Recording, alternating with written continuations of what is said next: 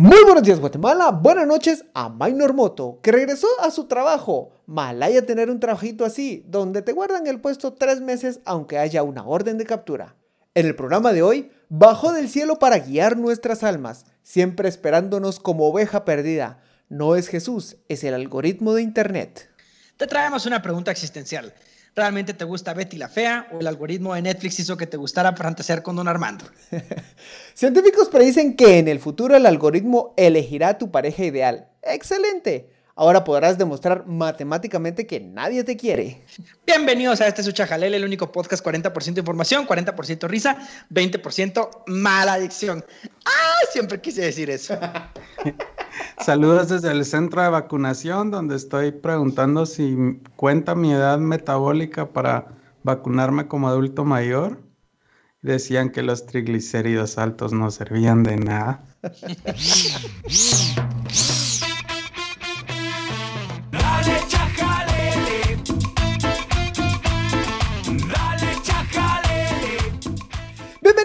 Bienvenidos, bienvenidos, tomes, tomes, tomes a este episodio número, qué bonito número, episodio número 50. 50. Qué bonito, ya, ya está, no estamos tan bien, yo siento que ya es como la... Vos, son nuestras bodas, ¿cómo se llaman estas bodas? ¿Son bodas de, oro? De oro, ¿no? De oro, sí, son de oro. Vos, ahora mira, deja eso, deja eso. ¿Por qué el ser humano tiene una fascinación por los números redondos? O sea, ¿por qué es especial el 50 y no el 53? Porque es la mitad de 100. ¿Pero por, qué? O sea, ¿por qué es especial? Porque 100 es redondo. o sea, Mira, a ver, a ver, te lo pongo así. Cuando no tenés esa fascinación, salen cosas ridículas y absurdas como el sistema de medidas inglés. ¿Cuánto es una pulgada? ¿Cuánto es una yarda? ¿Cuánto es un pie? Maldito, solo ellos lo entienden. 100 centímetros o un metro. Fin. Viva el sistema decimal, vamos. Tan bonito y tan redondo. En esta ocasión le tenemos un episodio de tema. Ya estamos cansados de la coyuntura y además está, está un poquito aburrido todo lo que está pasando. ¿Vos qué está pasando en Guatemala? O sea, ¿por qué, ¿por qué no hay crisis institucionales o constitucionales? O sea, ¿Qué está pasando en este país? A mí se me hace que se está gestando un golpe de Estado, vos. O sea, esa es la única explicación a este silencio, man. ahora que todos hablan de que viene, ya van a venir los gringos, que viene Biden, que no sé qué, y, solo vinieron, es, es, como, solo vinieron y no pasó nada. Es como cuando en la oficina dicen, mucha mañana vienen los de regional, parece que eh, andaban mencionando que van a hacer cambios y... Vos, hoy se va a haber despidos, man. Solo les encargo, porfa, que bien limpio acá y si van a comer acá mientras están ellos, que den al mediodía, así bien aseado y que va. Y luego llegan y nada. Oh, bonita oficina, bien, bien lindo. Las macetas. En el próximo episodio vamos a ahondar un poquito en ese mensaje, no mensaje. Yo siento que es un mensaje pasivo-agresivo, pero lo vamos a abordar en el siguiente episodio. En esta ocasión le tenemos, iba a decir teoría de conspiración, pero esto ya no es conspiración, esto es cada vez algo más real. El algoritmo en Internet, quédense porque tenemos argumentos, hay noticias, eh, les vamos a contar cómo el Internet, eh, cómo el algoritmo se puede volver racista, homofóbico y machista y también algunos argumentos filosóficos. Pero antes tampoco queremos eh, tirarlos de lleno solamente a las cosas tristes. Hay una buena noticia, una buena noticia. ¿Cuál es, Roberto? Roberto, que se está levantando, ya se iba a ir. No me iba a ir, pero sí va que me hablaste. Bueno, la buena noticia, la buena noticia es que con todo esto, yo no sé si tiene exactamente que ver con el COVID o simplemente es algo que coincidió por eso, pero hay tecnología, bueno, sí, creo que sí, creo que sí. Según lo que hemos leído, la tecnología de la vacuna del COVID podría ayudar a descubrir una cura contra el VIH. Pues el VIH, o sea, ¿desde hace cuánto está? Está como desde lo que ya tiene unos 60 años. Sí, no es que no urgía esa vacuna. Ajá, o sea, ¿de qué rato la gente se está muriendo de esa vaina? Y pues bueno, resulta que ahora ya eh, existe la posibilidad de que esté una vacuna. Hay una publicación en Dinamarca, si no estoy mal, en donde ya están muy cerca de hacer pruebas con, con humanos, lo cual es una muy buena noticia. Eh, puede ser que toda la inversión que se dio con la investigación de la vacuna del COVID haya fortalecido muchísimo la vacuna contra el VIH y qué alegre, porque entonces, mira, tiene sentido, tiene sentido todo esto. Después del, del distanciamiento social, ¿qué es lo que viene? El amor libre de los años 60. El amor libre y la unión carnal. Así es. Entonces, mira, la humanidad tiene sus, tiene sus chispas de luz que te dan esperanza después de todo el penqueo del COVID, del encierro, el distanciamiento social. Pues bueno, la posibilidad de que el VIH pueda eh, estar cerca de encontrar una cura o de ser erradicado está bueno. Para, Anuncios por aparte, este, este podcast no no va a estar, no es una apología a la irresponsabilidad de la salud sexual. O sea, por favor, use condón, use el sentido común. Nada, nada. Después del, después del, distanciamiento, caminar descalzos. Según una nota publicada en European Pharmaceutical Review, eh, según el equipo, el uso de la tecnología ARN podría acelerar significativamente el ritmo de desarrollo de la vacuna contra el VIH, como lo sucedió con las vacunas del COVID-19. Solo para ponerlo un poquito en dimensión, algunos datos que estuvimos pescando por ahí. Durante la década pasada, cada año dedicamos aproximadamente mil millones de dólares estadounidenses a la inversión. dedicamos, dice. Vos, somos parte de Estados Unidos, mano. Si somos una colonia, podemos decir que es nuestro dinero también. El mundo, en realidad se, se, refiere al mundo. Siempre con el fin de conseguir producir la vacuna, vacuna contra el VIH.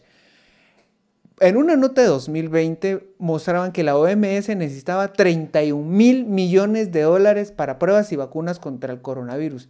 Es decir, en un año gastaron más de lo que habían invertido en encontrar la vacuna contra el VIH. Entonces tiene un poquito de sentido porque una es más, muchísimo más rápida que otra. En otro episodio vamos a ahondar eh, ya en los efectos, ya cuando... ¿Ustedes creen que nos vamos a vacunar de la Sputnik? Yo pienso que sí, que la Sputnik es probablemente la que, la que más va a pegar porque es la única que le está vendiendo al gobierno de Guatemala, vamos. O sea, el gobierno de Guatemala leproso va para la compra de, vacunas. O sea, se acerca a las farmacéuticas y es así como, ay, no, chis, no. Yo, yo, personalmente pienso colocarme las tres, así, voy a usar de vacuna. Yo personalmente me pienso colocar, o sea, China, rusa, pakistaní, India, la de la mate, o sea, me da igual, o sea, yo lo que quiero es vacunarme más. Historia real, sí hubo dos médicos que por tercos está, llegaron y así, póngame mi segunda dosis, póngame mi segunda, se pusieron chinga, que chinga, que chinga. Les pusieron la segunda dosis, pero de otra vacuna. Primero le pusieron una que dio Israel, después la que dio la India y cruzaron y estaban todos trabados en el hospital. Eh, espero en Dios que ya estén mejor. Valideando, vos, qué mal, no, no, qué mal. Bueno, pero hablando de las vacunas del COVID, mucha, y yo creo que esto es una labor social que Chajalele sí tiene que hacer, y es que estemos hablando en todos los episodios, bueno, en casi todos los episodios, eh, yo creo que en todos los episodios. Rápidamente, ¿cómo va el conteo de la vacunación en Guatemala? Eh, por si alguien tiene curiosidad, hay una página en internet que se llama Tablero COVID, mespas.gov.gt, Tablero COVID, le aparece en Google y hay un apartado de vacunación y ahí va pues en, en, vivo, no sé qué tan actualizado está, pero va cómo va el avance de la vacunación y vamos bastante mal. Eh, tengo la fantástica noticia que hay 1.625 personas en la República de Guatemala que ya fueron vacunadas con el esquema completo. 1.600 personas. A ver, Roberto, Roberto, Roberto. Si vos te morís hoy, ¿cuántas personas van a tu velorio? Pues no van 1625. Ah, va, tú cuál la chingadera. bueno, ahora, eso es de que ya tienen las dos dosis. Ahora, personas que tienen la primera dosis ya hay 121.848. La cosa va relenta, o sea, este ritmo creo que es como en tres o cuatro años que se termina de vacunar a la población que se necesita tener vacunada para la inmunidad de rebaño. Y es terrible, o sea, terrible. Realmente eso tiene que agarrar muchísima más aviada y se tiene que hacer muchísima presión al Ministerio de Salud y al gobierno para que se pongan las pilas y que realmente esto empiece a funcionar. Porque, bueno, muchos otros países ya van por el 40% de la población vacunada, 30% de la población vacunada. Nosotros no llegamos, pero ni al o sea, no llegamos ni a una cifra pues de un 1%. Yo lo que, yo lo que le reclamo al Ministerio de Salud es que hizo esperar a los viejitos como dos, tres horas bajo el sol. Mano, les quitaron tres de las ocho horas que les quedan de vida, mano. Eso no se hace.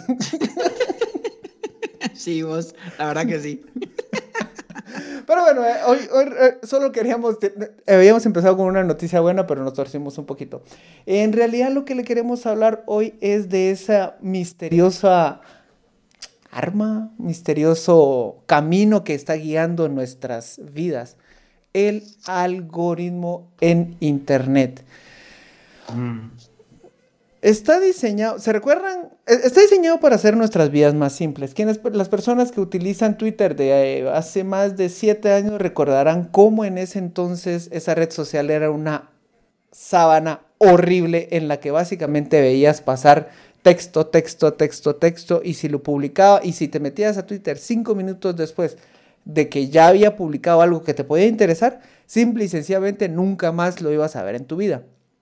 A partir de los algoritmos, Twitter te estudia y se da cuenta qué es lo que más te interesa y retiene el contenido que te podría parecer más relevante. Gracias a eso no me he perdido excelentes memazos y esa es la parte linda. Pero poco a poco vamos a ir bajando un poquito hasta llegar a algunos dilemas un poquito más filosóficos. Y, Pancho, Pancho, yo, yo, yo tengo una pregunta. ¿Vos qué es un algoritmo, Pancho? Fíjate que como definición, pues yo te lo voy a decir porque me imaginé que no lo sabías. Ay, sí, sí, es, un es, un conjunto ordenado de operaciones sistemáticas que permite hacer un cálculo y hallar la solución de un tipo de problemas. Es que en realidad caímos a este tema por una nota que nos llamó mucho la atención. Y es que Spotify está considerando recomendarte música según tu voz y ruido ambiente. En términos amplios, lo que pretende Spotify es estar recabando información constantemente, sobre todo sobre el, por medio del micrófono. Es decir, te estará escuchando todo el tiempo y dirá, mm, esta persona está alegre, quiere música alegre, esta persona está nostálgica, quiere música nostálgica, esta persona está triste, quiere música triste. Y ahí es donde, donde ya me empieza a desagradar cómo se están metiendo en, en mi vida. Vos, yo te tengo una pregunta. ¿Qué va a hacer Spotify si escucha una, a una persona tener relaciones sexuales? Te pone un jazz así para que le des punches, punches. Pero así cadencioso y sensual. Sí, algo, ajá, o sea, va, a ser un, buen, un buen aliado. ¿y, si, y, si, ¿Y si te estás peleando con tu pareja? Ah, te pone o la de Rocky o una de... una de Pimpinela, no así. para darle. Ahora, yo, siento que, Spotify en realidad cuando se empieza a meter eso, si vos estás triste, no necesariamente siempre querés música triste. Entonces, eso lo, que el algoritmo empezaría a hacer es reforzar el sentimiento que ya tenés en ese momento. Que no es necesariamente lo... un soundtrack a lo que ya estás sintiendo. Ahora, ¿Cuál es el problema real? ¿Quién define tu contenido ahora? Eso forma parte del contenido que estamos consumiendo ahora, forma parte de la percepción del mundo. Incluso empiezan a crear recuerdos basados en la decisión de un proceso matemático. Pero poco a poco ya se están metiendo en más, más y más en nuestra vida y en los recuerdos. Y aquí viene algo más interesante que es la paradoja de la elección. Y de eso creo que lo voy a hablar yo, ¿va, Pancho? Sí, efectivamente. bueno, no, el, eh, algo de los algoritmos y, y, es que al final las aplicaciones, tanto como Spotify o las redes sociales, Google en general, todas estas aplicaciones, la lógica que tienen, principalmente las redes sociales, es captar la atención. Es captar la atención, que la gente permanezca más tiempo eh, utilizando la red social y ese pues es el, fundamento, uno de los fundamentos más importantes de cómo funciona. Además de un montón de otras cosas, pero eso es muy importante porque si no tenés interacción en las redes sociales, pues las redes sociales se mueren. Entonces el algoritmo está diseñado para que de alguna manera eh, la gente se enganche con el contenido y siga eh, y lo siga buscando. Y lo que queríamos hablar nosotros de la paradoja de la elección es que eh, y lo hemos platicado mucho nosotros tras bambalinas, que es, es, algo que creo que es un programa que tenemos que hacer eventualmente, es cómo nos estamos nutriendo de noticias eh, actualmente, cómo escogemos de qué informarnos. Y es que eh, anteriormente, pues habían los periódicos escritos, tenían el monopolio de esa, de esa decisión, en donde habían equipos editoriales, así de, de periodistas como algunos muy buenos que yo conozco, entonces donde se ponían a pensar así sesudos y agudos como solo ellos, qué contenido era relevante, lo, seleccionaban, lo filtraban y eso era lo que le pasaban a la gente. Bueno, y la gente no tenía más elección que usar ese periódico o tal vez otro periódico, pero eran muy limitadas las opciones. Ahora con Internet tenemos un cachimbasal de opciones, pero la pregunta es cómo voy a buscar. Y el problema es que el cerebro es bastante perezoso en general para decidir.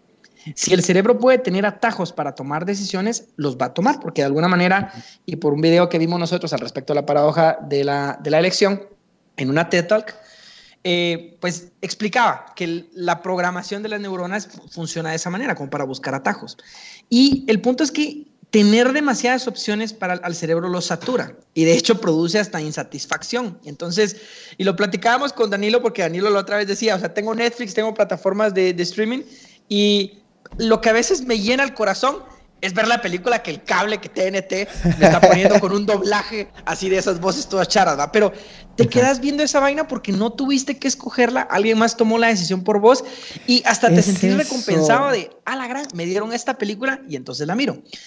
Y el punto con, con todo el algoritmo y la paradoja de la elección es que tenemos un cerebro que es perezoso en general para elegir y tenemos ahora un sistema que está diseñado para darnos lo que nosotros estamos viendo como preferencia. Entonces está diseñado prácticamente para ser adictivo, porque el contenido que se está diseñando está pensado, programado exclusivamente para que a mí me guste, para que a mí me enganche, para que a mí me enganche. Entonces, el problema es que aquí podemos entrar a, a grandes silencios y a grandes cegueras, porque el algoritmo, si solo nos va a buscar nuestras preferencias, no nos permite ver realmente puntos de vista distintos percepciones de la realidad. Y esto no es solo por temas de noticias o temas de información, o sea, de hecho también pasa con, con temas sociales. O sea, con temas sociales así de, de que eh, pues Instagram te muestra pues únicamente las, las, las, fotos y por supuesto más bonitas, en donde la gente está en fiestas, en donde la gente está eh, en un estado de ánimo como muy eufórico normalmente, ¿verdad? Porque no es como muy común que Instagram sea para gente feliz, eh, para eso está Twitter. claro. Entonces, el punto es que eso te distorsiona también la realidad. O sea, tu margen de comparación con tu, con tu percepción real es, es, un mundo ficticio y es un mundo ficticio que está diseñado para capturar tu atención. Entonces, las implicaciones psicológicas que tiene y el, en el cómo puede afectar el comportamiento humano y las emociones humanas son muy grandes y realmente vamos a pasos agigantados sin, sin tener muchas respuestas de, realmente cuáles son las consecuencias de que estos mecanismos de, de, inteligencia artificial, o no sé si estos son de inteligencia artificial o simplemente algoritmos, eh, tomen estas decisiones por vos. Es decir, eh, yo, yo quiero ir, yo quiero ir un poquito. Yo quiero ir un como muy complaciente, porque lo que el algoritmo es complaciente. Entonces, como, ah, lo más visto en Guatemala es sin tetas no hay paraíso. Entonces, a, a raíz, en, en Latinoamérica, donde sea, entonces a raíz de eso vamos a producir 40 variaciones de Sintetas No hay Paraíso a partir de eso que ya sabemos que les gustó. Entonces no hay ningún desafío a tus gustos ni, ni la voz autoral de alguien, de un creador que diga, ah, yo quiero contar esta historia. Y es como, pero ya te diste cuenta que esta historia no es... No va con el trending. Y la, la gente quiere ver Sintetas. Entonces, cada vez hay todo está más manufacturado para complacer tus, lo que los nenitos quieren ver. Que ahí, que ahí es, ahí es donde, donde salen un poquito las, las, tendencias. Por ejemplo, complemento lo que dice Roberto en cuanto a la generación de noticias. Yo que estoy de, de, de ese lado, te puedo decir que mucho del contenido que estamos generando está basado en los trendings que, estás, que, que está generando y está detectando las redes sociales que si salió Minor Moto, ¡pum! Nota de Minor Moto, que si salió, no sé, o sea, todo el tiempo que está dictando y nosotros al momento de crear el saludo, el buenas noches, siempre le damos un vistazo a ese trending, que para ver qué es con lo que nosotros podemos crear ese punch para entrar y, captar un poquito mejor la atención de ustedes. Ahora, eso también me llama la atención, porque el algoritmo también está detectando, está creando, se, da cuenta que es lo que toda la gente quiere. Por ejemplo, uno creería eh, que esas cuestiones de, del incesto, de darte a tu prima, pues son cuestiones solamente de esa capa. No obstante, en cada una de las páginas porno, me han contado, siempre hay una categoría que dice family. Family. Y es como, hasta donde yo sé, no hay ningún servidor de Pornhub en Jutiapa. Y si eso no es cierto, entonces en realidad el mundo está demandando tener encuentros del tercer tipo con sus familiares. Entonces eso es una tendencia y el mercado está respondiendo a, a eso. Y al mismo tiempo lo está ofreciendo. Y lo ofrece en las primeras categorías. Es decir, es un producto que está complaciendo inmediatamente, por poner un ejemplo. No, mira, y fíjate que yo les quiero decir algo, algo muy bien importante, y esto, esto sí lo aprendí de Giovanni Sartori en un libro que es bastante viejo porque es de los años 90, eh, Wow, yo, yo nací en el 88, o sea que yo soy más viejo. eh, dicho sea de paso, yo, Araquiri, ¿va?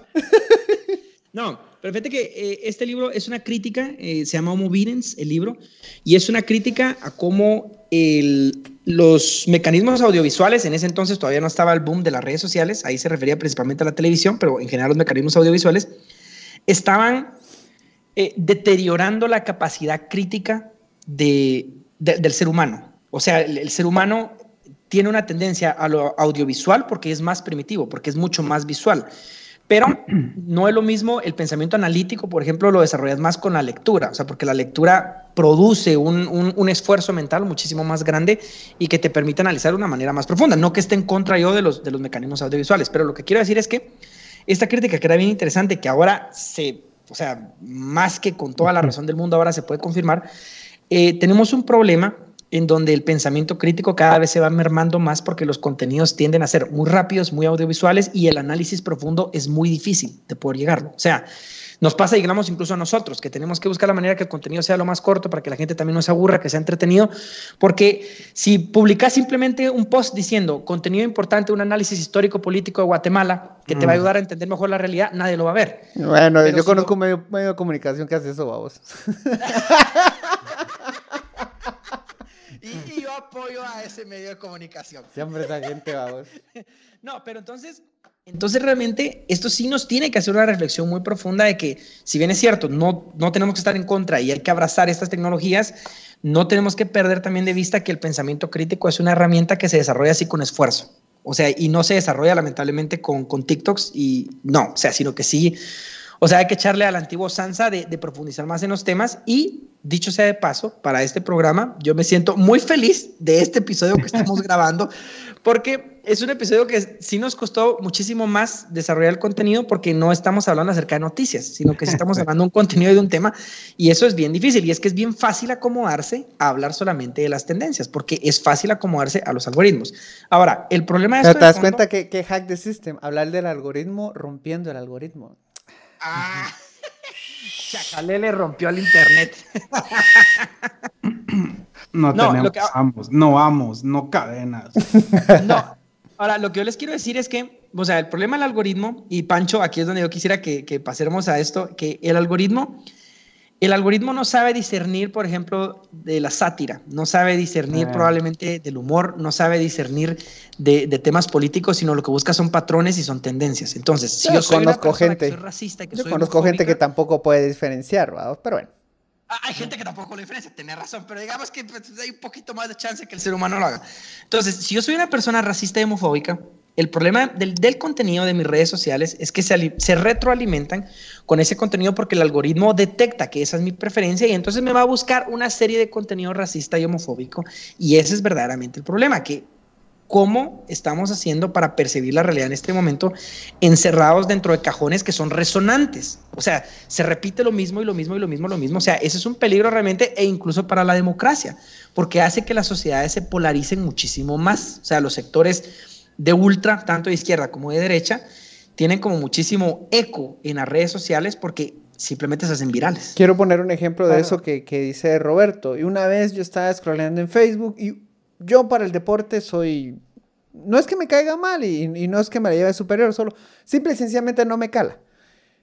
Vi una vez como un jugador de básquetbol eh, hizo, incestó una canasta, lo hizo muy bien, me llamó la atención el video, lo terminé y desde ese entonces Facebook está convencido de que yo soy fan de, de, del básquetbol. Ahora, que esto es un ejemplo tonto, pero ¿qué pasa en el caso de por ejemplo, si yo termino de reproducir un video de una teoría de conspiración, Facebook se va a dar cuenta de que a mí me gustan esas teorías de conspiración y me va a dar otra, y va a dar otra, y va a dar otra, y va a dar otra, y así infinitamente yes. hasta que yo Pero crea...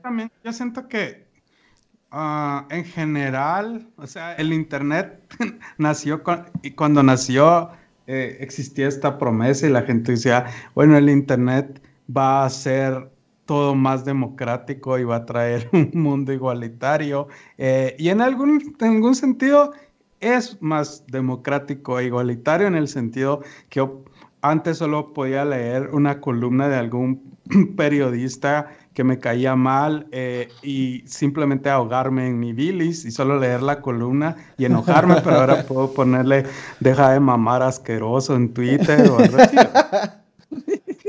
Eh, o algo así.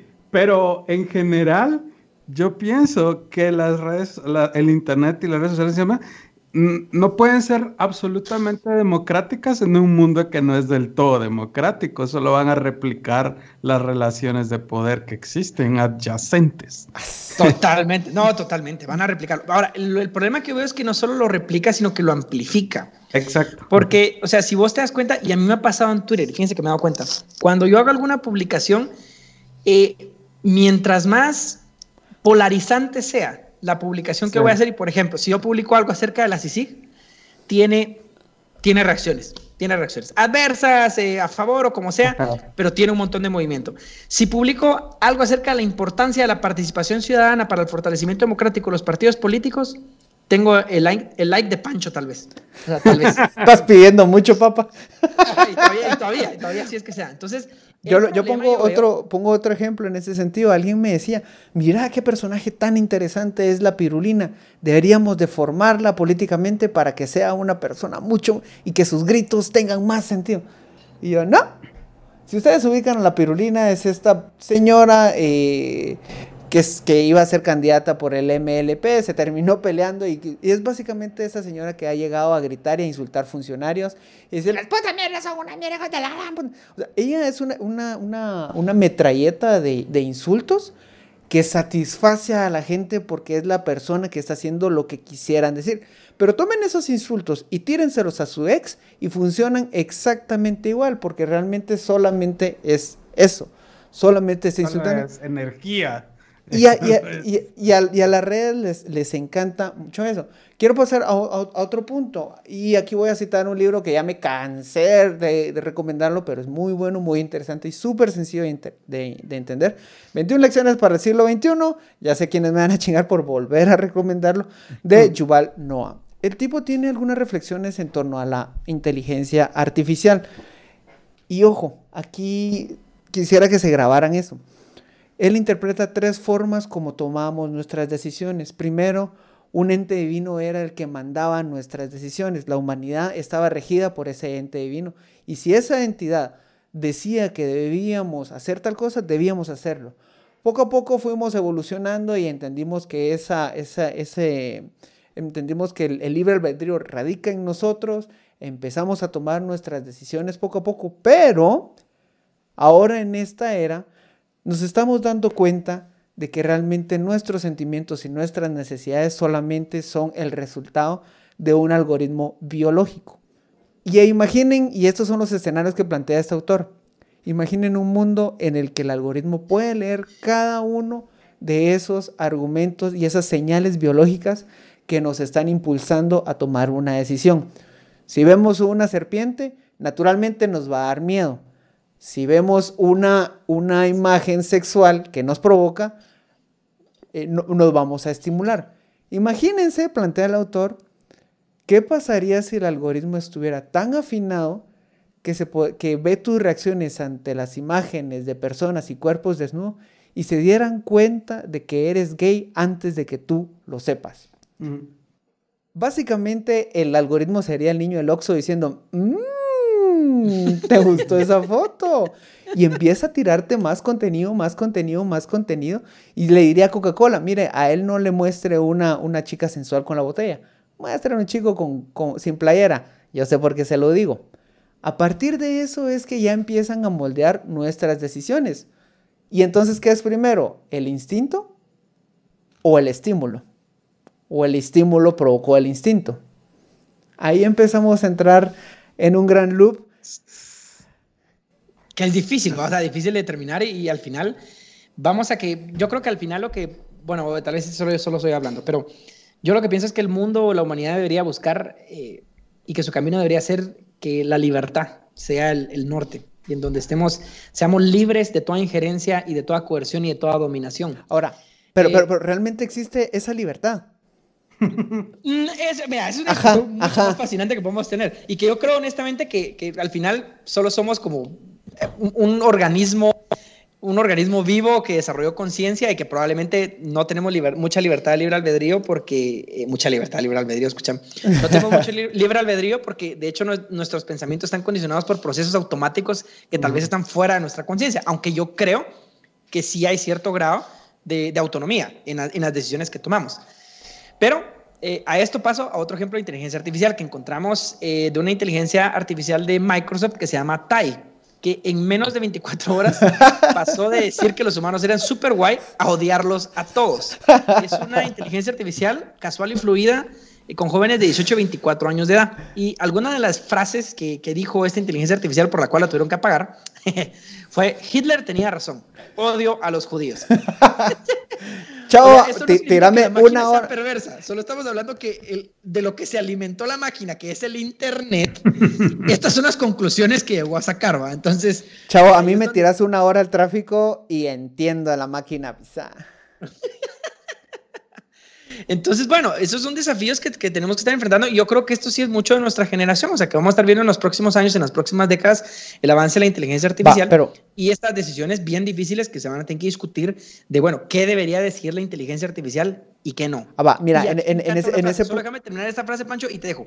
Porque algo que me encantó de este artículo que vos compartiste y decía una de las personas que estaba, em, que estaba discutiendo al respecto de la vulnerabilidad de, de, de estas redes sociales es que la inteligencia artificial nunca podrá distinguir lo verdadero de lo falso. No sé, no sé. O sea, yo tengo mis dudas porque yo honestamente sí creo que en algún momento va a haber singularidad tecnológica y las máquinas podrían adquirir conciencia.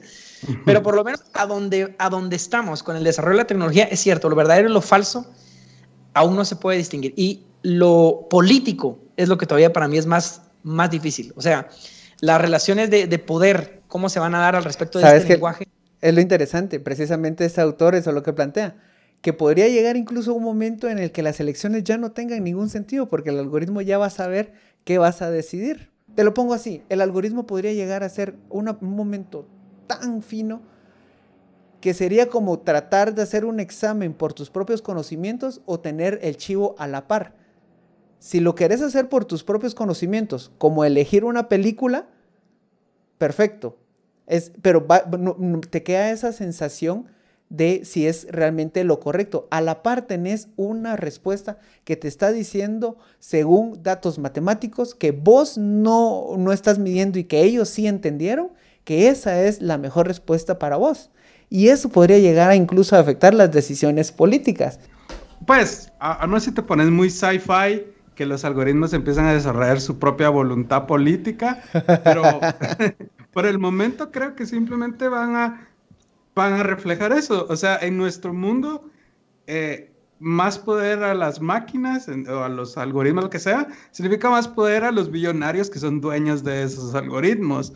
O sea, eh, ¿para qué se va a usar los algoritmos o la inteligencia artificial? para que Jeff Bezos encuentre más formas de saber si sus, si sus, si sus eh, empleados están pensando en no trabajar. Los pensamientos. Tira la alerta de sindicato. Ahí, ahí, ahí, está diciendo.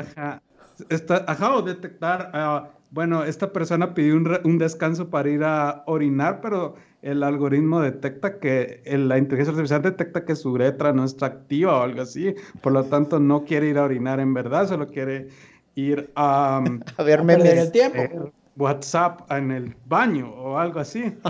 Entonces, estoy como un poco del lado de cuando Stephen Hawking decía, eh, hablando de los robots, que decía, si las máquinas producen todo lo que necesitamos, el, resultado va a depender cómo están distribuidas las cosas. O sea, todos podríamos vivir una vida de lujos, decía él, eh, producidos por, la, por las máquinas, si la riqueza está distribuida o podríamos terminar todos en, suma pobreza si los dueños de esas máquinas hacen lobby en contra de la distribución de eso que producen las máquinas. Hmm. Yo creo que según nosotros no nos, iba, a dar material para terminar este episodio y nos pasamos. Llegamos al final de este episodio. y eso, Pancho, y eso que yo iba a entrar a hablar de Cambridge Analytica. no, no, no, no, no, quieto, quieto, quieto, quieto, 10, 15 minutos. Quieto, quieto, Pero bueno, será para otra ocasión. Llegamos al final de este episodio conspiranoico que rompe el algoritmo. Vamos a ver cómo le va este episodio. Al rato Spotify se está dando cuenta que, que le estamos chingando el negocio y, y nos lo va a aplastar. Ha pasado. La lógica de las redes, solo vamos a hablar de algoritmos y nos va bien. Sí, sí, sí. De hecho, eso ha pasado. Cuando nos hemos subido al algoritmo, nos va excelente. Vamos a ver qué tal nos va hoy. Muchísimas gracias por llegar al final de este episodio. Por favor, suscríbanse, recomiéndenos, postéenos, repostéenos, reaccione a nuestras historias en Instagram. Que esa red, ese algoritmo sí nos trata bonito, no que el mierda del Facebook nos aplasta culero. Mark Zuckerberg no nos quiere, no nos quiere. Sí, va como que no. Demasiado, demasiado transformadores y entonces nos quiere bloquear. Sí, va como, como que, Instagram tampoco fuera de él, va. como que no fuera el mismo dueño. y si, y si, por cierto, y si usted ve a, una persona que se llama Celia o a una persona que se llama Sas, páseles este chajalele. Páseles este chajalele, los miren. extrañamos y, bueno, no sabemos qué es de ellos, ¿va? Muchísimas gracias. Buenos días, Guatemala. Buenas noches. Punto. Adiós.